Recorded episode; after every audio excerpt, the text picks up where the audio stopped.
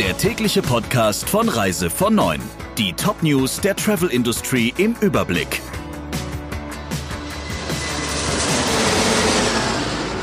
Mein Name ist Jennifer Hess. Einen schönen guten Morgen. Der Touristik will seine Vertriebsaktivitäten in Deutschland bündeln und legt den stationären mit dem Online-Vertrieb zusammen. Dafür hat der Reisekonzern extra die Position des Chief Sales Officer geschaffen, die Andreas Heimann übernimmt. Der arbeitet seit vielen Jahren für der Touristik und war bisher für die 500 eigenen der Filialen in Deutschland verantwortlich. In Zukunft kommen noch die Franchise-Organisation, die Kooperation und die Websites dazu.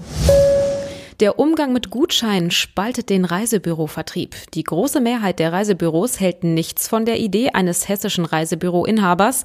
Die sieht nämlich so aus, dass die Reisebüros an einzelnen Tagen die Gutscheine der Online-Konkurrenz akzeptieren, wenn die Kunden im Gegenzug auf Beratung verzichten.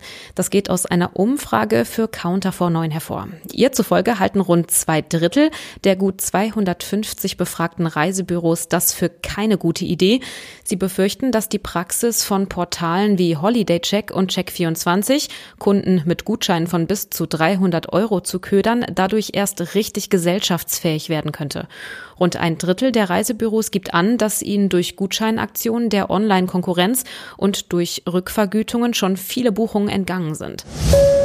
Der Abschuss des Passagierflugzeuges in Teheran ist nicht die erste Tragödie dieser Art. Jetzt hat ein Pilot, der Mitglied in der Arbeitsgruppe Security der Pilotenvereinigung Cockpit ist, im Interview mit der Süddeutschen Zeitung gesagt, dass die Gefahr von Flügen über Krisengebiete unterschätzt wird.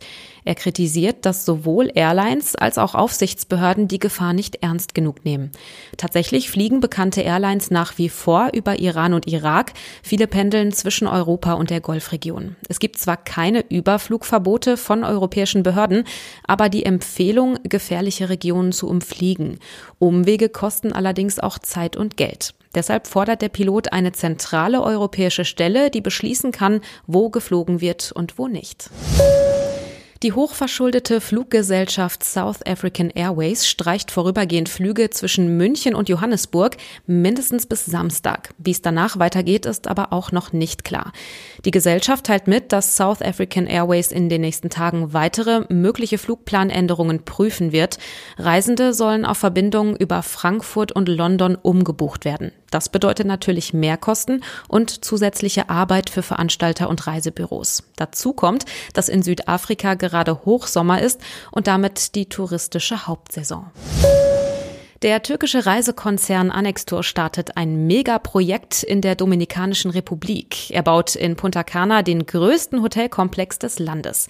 Das Selectum Luxury Resort soll über 7000 Zimmer bekommen. Im ersten Bauabschnitt entsteht ein Hotel mit 500 Zimmern.